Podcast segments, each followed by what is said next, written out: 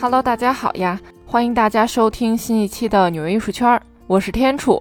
不知道最近纽约艺术圈的节目，大家听的是否还过瘾呢？这几期节目感觉都快从艺术文化类聊成了侦探悬疑类故事了。从三十二年悬而未破的五亿美元博物馆抢劫案，到艺术圈的杀猪盘。不过，总之一句话，只要大家听着开心就好。大家呢，如果有想听的任何的艺术圈的故事，或者是艺术家的故事，都可以留言告诉我。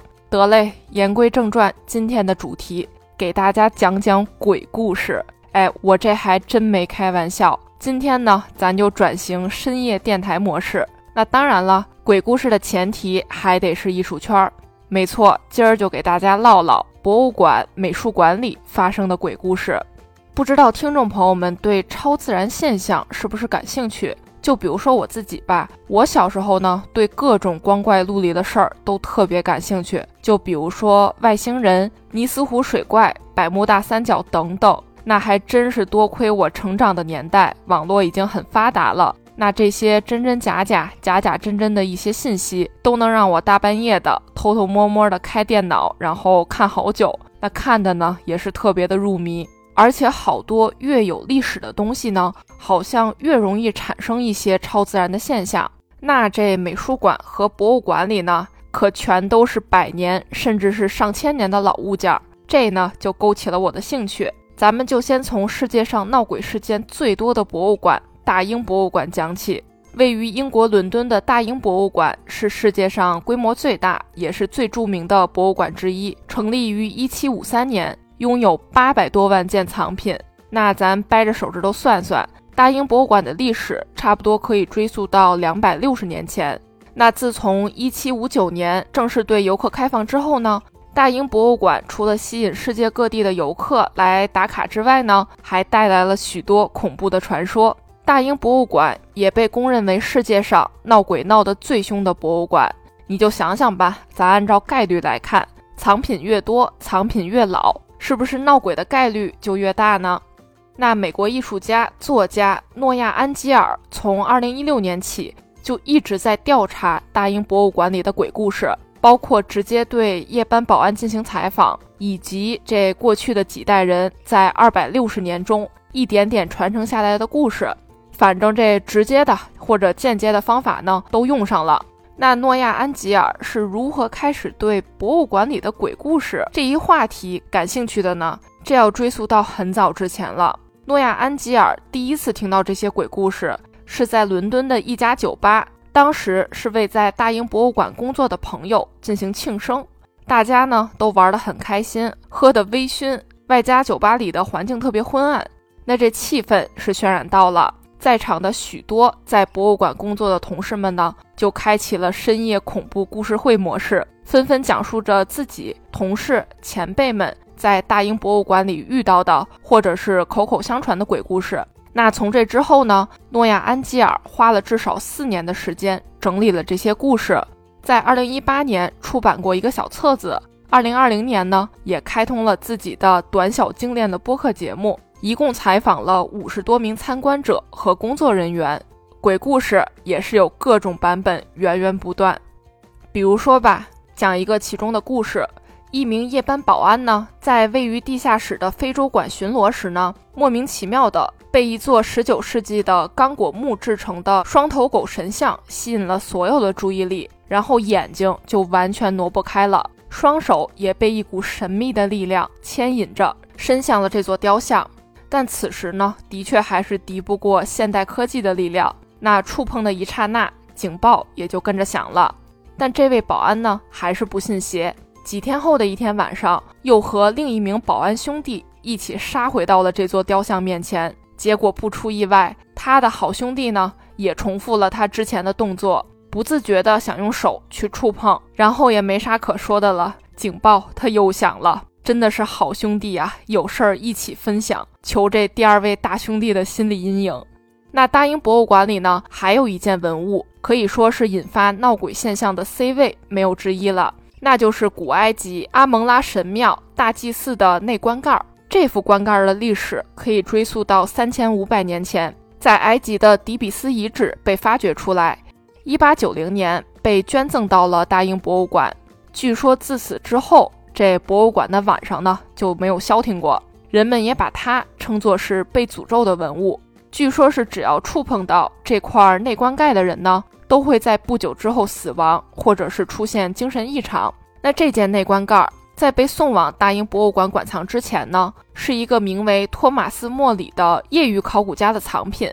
但这个托马斯在得到这件文物之后，自己和家里人呢，也是糟心事儿不断，家人和仆人都是不约而同的出现了严重的疾病，甚至是死亡。他本人呢，也是经常能看到黑色的影子在家里不停的徘徊，特别的恐怖。那托马斯呢，为了结束诅咒，就把这个棺盖捐给了大英博物馆。然后呢，就是夜班保安和一些幸运游客，就偶尔能在博物馆里碰到这个徘徊的黑色影子。保安就表示，这副棺盖就应该哪儿来的回哪儿去，它出现在什么场合，肯定会为这里带来严重的灾难。那在大英博物馆工作了二十九年的保安菲尔赫里呢，也提到过明显的博物馆有鬼的征兆，那就是温度的突然变化。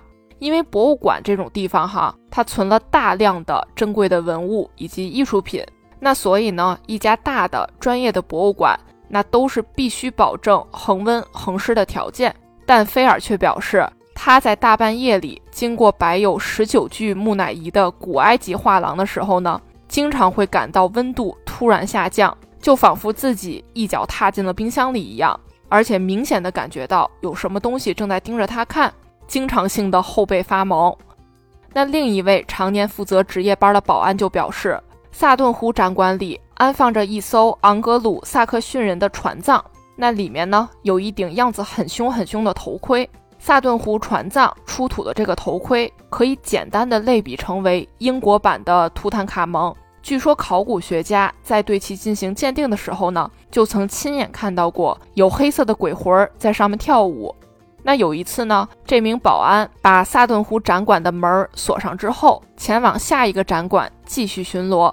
但没过多一会儿，负责监控的人呢，就通过对讲机告诉他：“哎，这扇门又打开了。”而且据说，根据当时的监控画面显示，这门儿是自己开的。当然，闹鬼事件也不止如此，还有就是，比如游客照片中呢，出现了幽灵的形象。一对荷兰夫妇在为一艘19世纪德国镀金铜铁机械船的模型拍照的时候呢，赫然发现玻璃柜上映射出来一个女性侏儒的影子，头发稀少，还对着他们诡异的微笑。当然，着装呢肯定是十六世纪时候的衣服。那为啥大英博物馆成为闹鬼博物馆的第一位呢？诺亚·安吉尔就觉得，那是因为这里的许多文物都是被掠夺而来的。那你想想，这些文物被放在一个完全陌生的环境里，肯定会不舒服呀。所以他们呢就发挥了超自然能力。其实这话要非要这么解释的话呢，也不是没有道理。大家说是不是呢？再让我们把目光聚集到美国华盛顿特区的史密森尼学会城堡博物馆。这个博物馆呢，是一八五五年的时候竣工的。这里不仅仅是展示用的博物馆，也是被当作国际学者交流中心、信息中心等等，其实十分的多功能。那据说呢，这里闹鬼的原因，倒不是因为收藏的文物之类的。而是因为它的创始捐赠者，英国化学家和矿物学家詹姆斯·史密森。最有意思的是，这个詹姆斯·史密森呢是个英国人，尽管自己是这个美国史密森尼学会的赞助人，但他一生呢从未踏足到美国。詹姆斯·史密森是一八二九年的时候在意大利去世，可能也是他的一生从来没有结过婚，也没有孩子，所以对于墓地的选择呢。家人也没有太多的关注，就直接葬在了意大利，然后用史密森尼学会的赞助款呢去维护这块墓地。但是哈，当时由于战争的侵扰，外加年久失修，一九零五年的时候，这块墓地甚至是面临拆迁。于是，当时史密森学会一拍大腿就表示：“得，那咱把咱的赞助人詹姆斯·史密森直接接到美国华盛顿特区吧。”于是呢，他的遗骸在护送下坐船浩浩荡荡地来到了美国，被安葬在了城堡博物馆的地下室。那从詹姆斯·史密森的遗骸被远渡重洋拉到了这里安顿好之后呢，这里就经常性的闹鬼。许多工作人员都曾经表示，在晚上的时候呢，看到过他的鬼魂在馆内来回的游荡，甚至有人还表示，也看到过他的秘书约瑟夫·亨利的鬼魂出现在博物馆当中。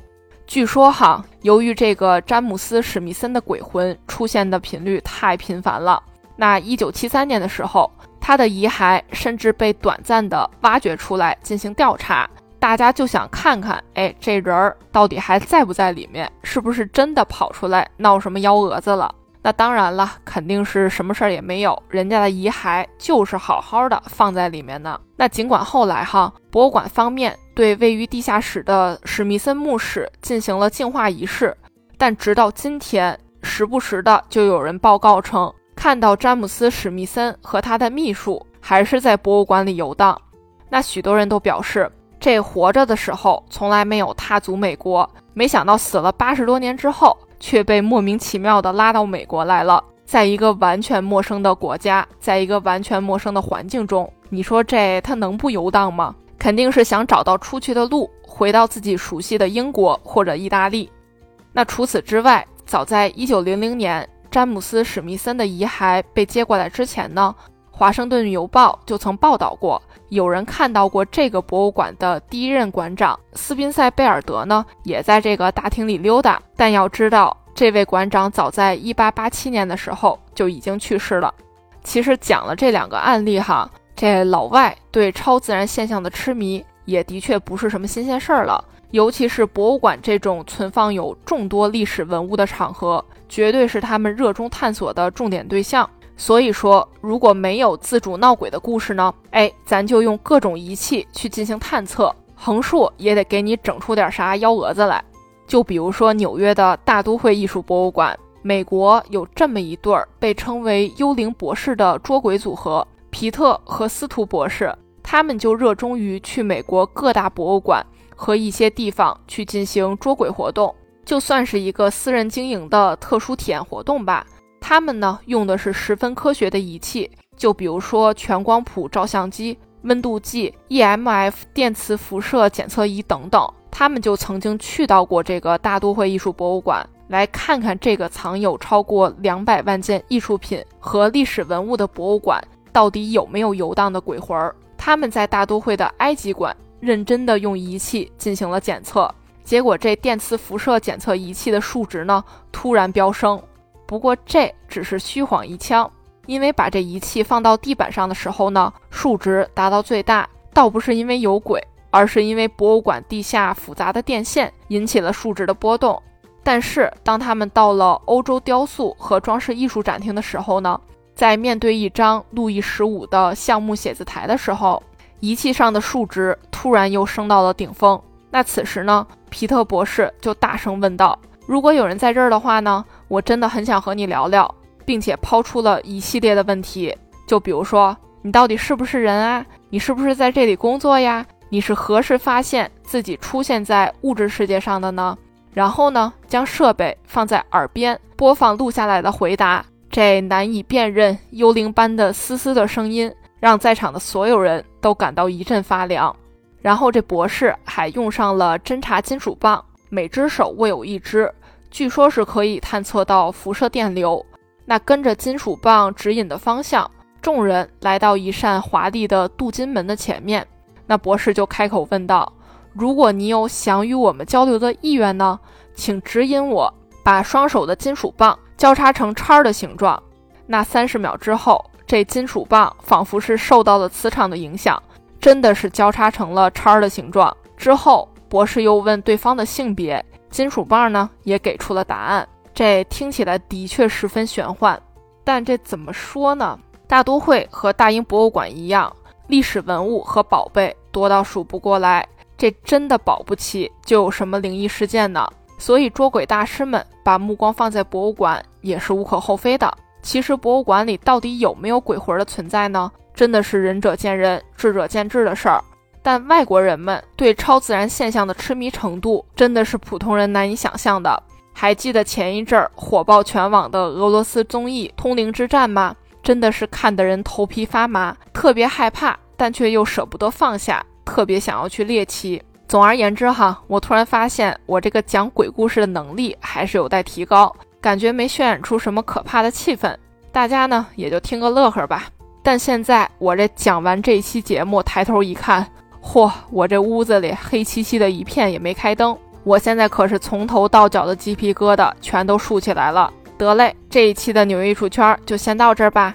我是天楚，我在纽约。